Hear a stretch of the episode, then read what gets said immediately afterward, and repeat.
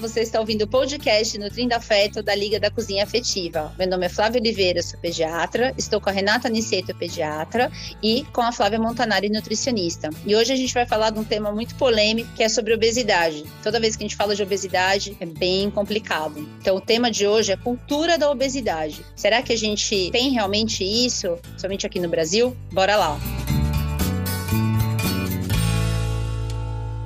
E esse assunto realmente é polêmico, Flávia. Na realidade, eu trouxe isso um pouco à tona para a gente estar tá discutindo aqui com a nossa audiência, porque somos a maioria no Brasil, talvez no mundo, obesos ou sobrepesos, né? Hoje estamos numa taxa de quase aí 55, 60% de obesos. É, isso é muito alto com todo o conhecimento que nós temos. E aí eu parei e fiquei pensando, recebo alguns, alguns não, vários pacientes no consultório, recebi algumas críticas no um post de Instagram que eu coloquei sobre obesidade, ligando obesidade a comorbidades, a doenças, e as pessoas criticam um pouco, né? Isso daí não é ser é, gordofóbico, isso aí é cuidar da saúde, é uma outra forma de enxergar. E aí eu tentei ir lá na raiz da questão. Então, vamos fazer um exercício de reflexão aqui. Será que aqui no Brasil nós temos realmente uma cultura é, de obesidade? Onde começa a obesidade? Porque em algum ponto ela começa. Se eu tenho uma taxa de 45% a 50% das crianças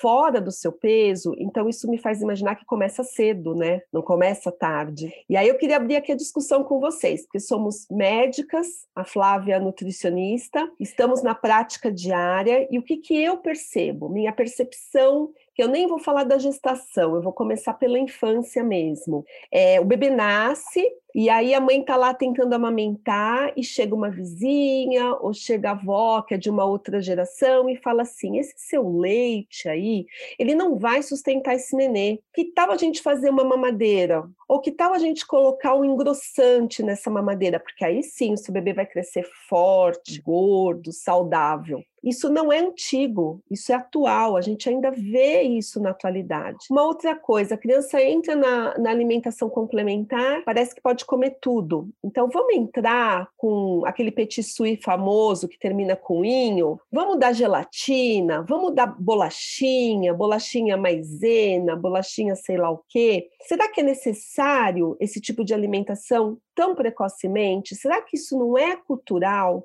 Eu vejo todo mundo fazendo, então eu devo fazer também, porque uma cultura, no meu ponto de vista, a cultura é o que faz a gente é, se sentir dentro de um grupo. E se a cultura está indo por um caminho de obesidade, talvez eu esteja indo sem perceber. O que, você acha, Flávia, disso na sua experiência? Então, eu acho que realmente, principalmente na introdução alimentar, já na, na amamentação a gente já vê mesmo muito isso, né? Seu leite é fraco, você é, não está comendo direito, seu leite é ruim, enfim, tudo isso que acaba com a autoestima da mãe, que já está no momento frágil do puerpério, e ela ganha ainda mais isso, né? É muito complicado, por isso que as nossas taxas de amamentação são tão baixas, né? A gente, é, o Brasil está bem, tá bem no topo aí dos, dos países que não amamentam, né? Então, é complicado. O que eu acho é que o hábito, como tudo, ele começa muito cedo. Então, se você habituar o seu é, paladar com alimentos que são muito doces, né, como os iogurtes é, adoçados ou as bebidas açucaradas, como os, os sucos, os néctares, né, por exemplo, é, você está criando um hábito e isso acaba ficando automático. Você consome isso sem nem raciocinar mais. O cérebro ele tem uma parte que ela é executiva, que é a racional, onde você está escolhendo determinada atitude que você vai ter, determinada ação. Mas a maior parte das nossas atitudes durante o dia, elas não são conscientes, elas são automáticas. Tem um estudo que mostrou que 43% do que a gente faz durante o dia é hábito. Quando você entra na cozinha, abre a geladeira, pega determinado alimento, você acha que decidiu isso, mas na verdade não. Você não decidiu. Isso já está lá num lugar bem escondido, no subconsciente, e que você vai tomar essa atitude. Então, aonde começa tudo isso? É na infância. Então, quando você olha um paciente que chega obeso e a família está preocupada, é, muitas vezes tem duas coisas, Rê, que me incomodam. A primeira é quando não se enxerga que a família, a família toda pode estar doente. Não é sempre, mas muitas vezes acontece.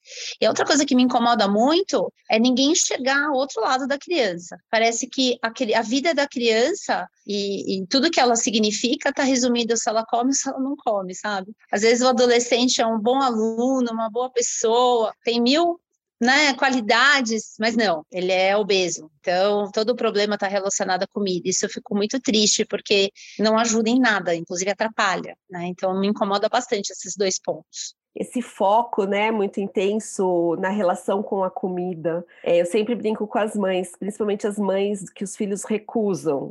A mãe do meu filho não come. É, há um mecanismo in, intrínseco, in, acho que inconsciente até, que eu preciso alimentar a minha cria. É selvagem ainda, né? É o nosso lado animal.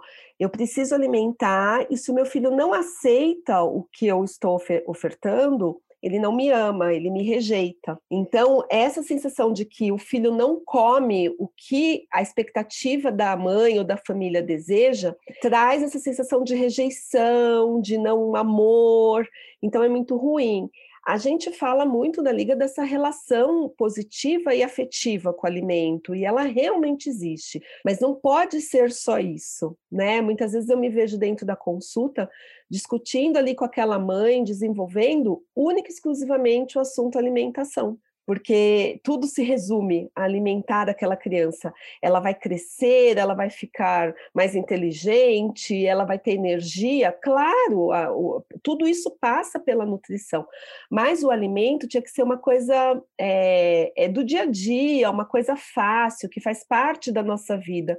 Faz parte da nossa vida comer um prato equilibrado, faz parte do dia a dia, não uma coisa forçada.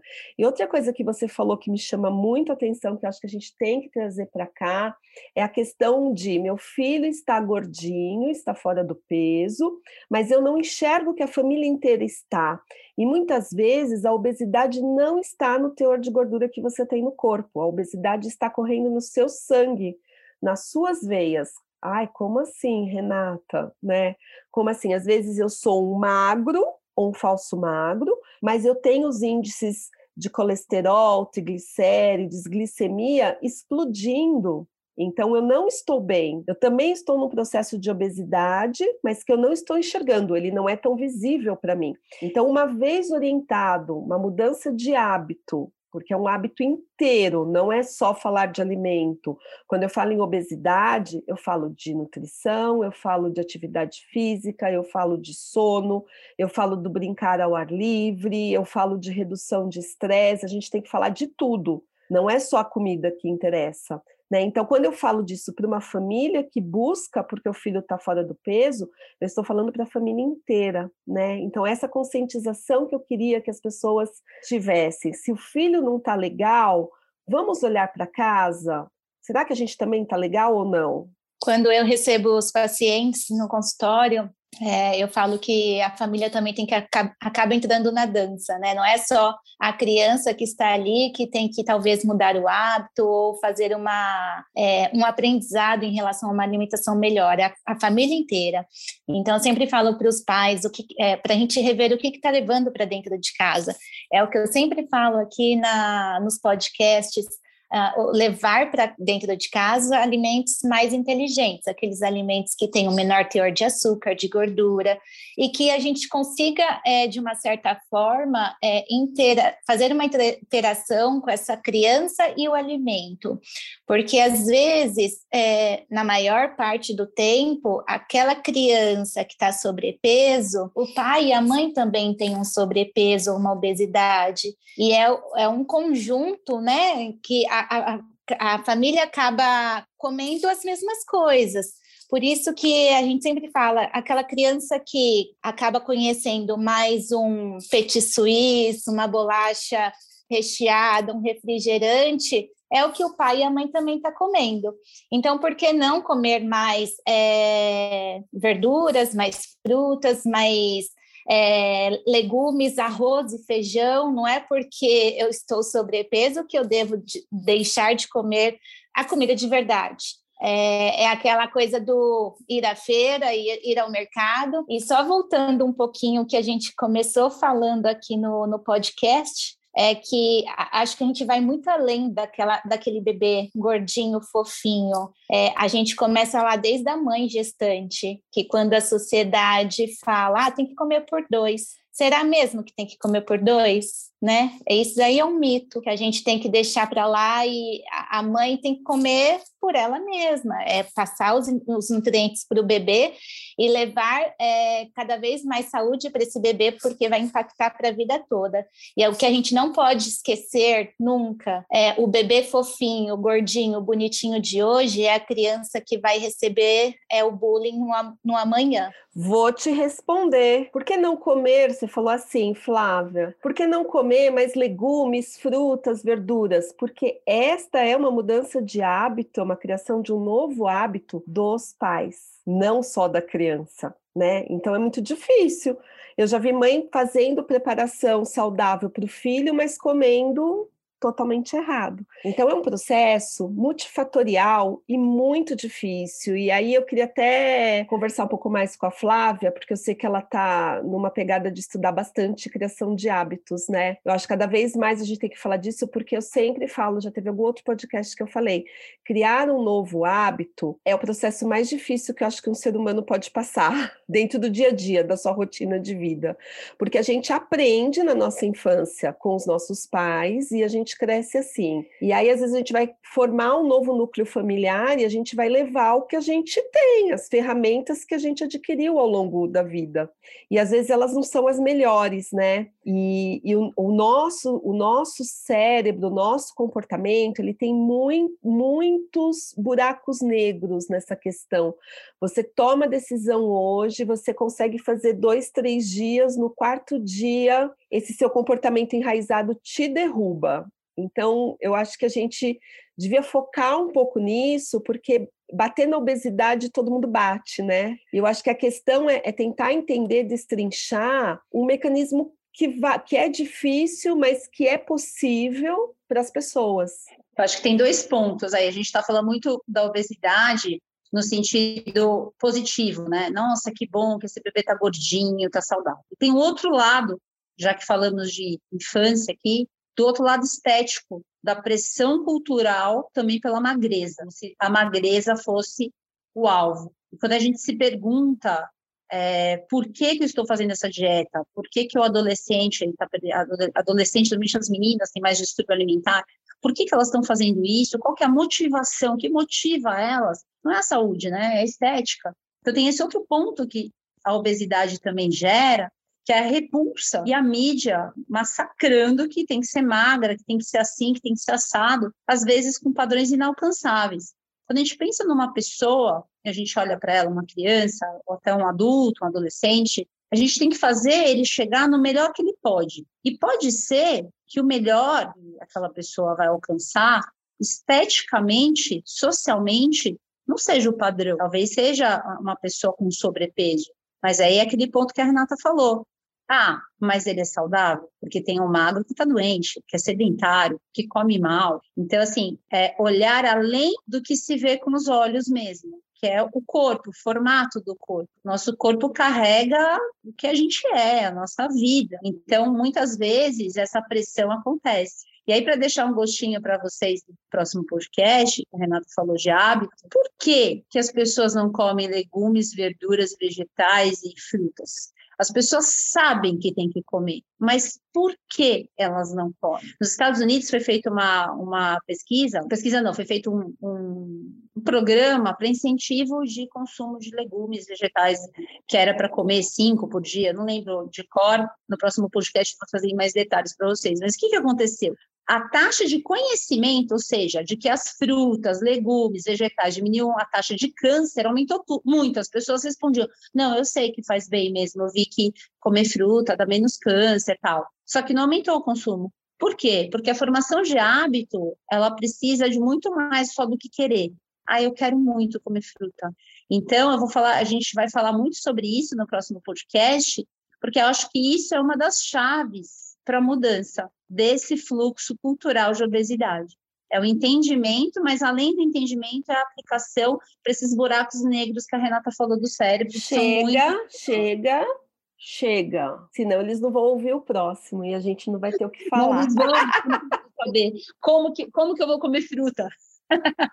Mas o que eu achei legal desse bate-papo aqui é o seguinte: essa coisa do estereótipo, né? É, o que eu queria, o recado que eu quero deixar é que assim, para nós médicos, a obesidade ela é uma doença, que foi uma das brigas lá do Instagram. Não quer dizer que é feio, que é fora do padrão. Eu acho que alguém padronizou a magreza. Se a gente for olhar lá para trás, o padrão era ser mais cheinho, né? Quando a gente enxerga as obras de arte, é, a história traz isso para gente. Então nós não estamos aqui falando de padrão, o que é certo, o que é errado. Nós estamos falando que eu posso estar obeso de diversas maneiras, que eu posso estar doente de diversas maneiras. Isso ser porta de entrada para outras patologias. O nosso intuito é, através da prevenção, trazer saúde, qualidade de vida, longevidade com qualidade de vida, né? Meninas, eu acho que isso aí é o principal. E aí a gente vai linkar aí com esse próximo podcast. Se eu fosse vocês, eu não perderia, porque a, esse aqui foi só a introdução para a chave do sucesso que está lá, né? O que vocês acham? E a gente não pode esquecer que tudo isso a gente é um trabalho em equipe, é um trabalho em equipe, literalmente, é o profissional da área da saúde pegando na mão do paciente, dessa criança, desse adolescente, dessa família, e a família pegando na mão também dos filhos, e vice-versa. É um chamando, quando a galera vai lá no, no consultório, a família, eu falo, eu falo assim: ó, vocês têm que desafiar um ao outro, chamar o pai para caminhar, chamar o, o pai chamar o filho para fazer uma comida diferente, e por aí vai. A gente tem que começar a criar esses hábitos é, mais saudáveis aí, desde alimentação até o estilo de vida. Eu peguei uma, uma frase aqui de um filósofo que achei muito interessante, eu não sei falar o nome dele, gente, é meio é Merleau-Ponty, acho que é, que fala assim. E ele fala que saúde e doença são nuances da forma de ser de um corpo, fazem parte da vida. Existem muitas possibilidades de olhar e tratar a obesidade, e muitas vezes as pessoas escolhem não emagrecer, pois tem outras prioridades na sua vida. Ele conclui que as escolhas precisam ser respeitadas. E ao dirigirmos a atenção às pessoas obesas em relação aos serviços de saúde, é necessário que seja de maneira integral, é o que a Flá falou agora, ou seja, multi, né? Todo mundo atuando, integral, e considerar as vivências e as idiosincrasias de cada um, ou seja, é muito individual, não dá para generalizar, né? Quando a gente fala em hábito, tem uma fórmula? Existe, mas mesmo dentro dessa fórmula existem as nuances de cada um, de como o cérebro de cada um funciona. Quais são as suas crenças, seus valores, como que você foi criado. Então, acho que esse é o ponto, e, e falar de obesidade assim é necessário, porque ah, a obesidade não é doença. Tanto é doença que foi um dos critérios de comorbidade para as pessoas tomarem vacina do Covid antes de todo mundo. Então, quer dizer que eu tenho uma, a obesidade pode ser comorbidade para uma coisa e para outra não é? Aqui ninguém está desrespeitando ninguém. Ninguém, jamais aqui a gente falaria, Renata. Então, assim, eu fico chateada quando as pessoas agridem assim, porque a pessoa nem sabe o que ela está falando, né? Então, é, é, é, é, irônico, né? Não, obesidade não é doença, mas para tomar vacina é. Precisamos ser coerentes, gente. Precisamos ter, assim, olhar um pouco mais aberto a situação e tudo mais, e, e parar de colocar picuinha em tudo que é falado. Estamos falando de saúde com empatia, com muito afeto, muita empatia, porque é isso que a gente está precisando. Acho que vocês querem falar mais alguma coisa? Querem dividir mais alguma coisa? Não? Tô adorando, adorando. Fiquei fora de uns dois podcasts aí porque não consegui entrar no horário da gravação e tô adorando. Eu espero que o pessoal Bom. da audiência aproveite esses, esses podcasts com esse link, esses links, porque isso é uma realidade de muitos. E você que está nos escutando, se conhece pessoas que podem se favorecer com esse tipo de informação, indiquem nosso podcast. Ele é um podcast de, como a gente diz, utilidade pública. Exatamente. É, a nossa intenção é essa: é formação com responsabilidade, com respeito e leveza, porque também muito técnico fica pesado para todo mundo. A gente agradece vocês por estarem aqui com a gente. É, estamos em todos os seus tocadores aí favoritos. quiserem acompanhar, nós na mídia social, arroba Liga da Cozinha Afetiva. E no próximo episódio vamos falar sobre hábitos. Por que, que é tão difícil não começar? Eu acho que começar, muita gente começa muitas vezes dieta, mas por que, que é tão difícil manter? Como, é, como que a gente consegue formar um hábito? Eu vou contar para vocês junto com a Flá e junto com a Renata. Um beijo!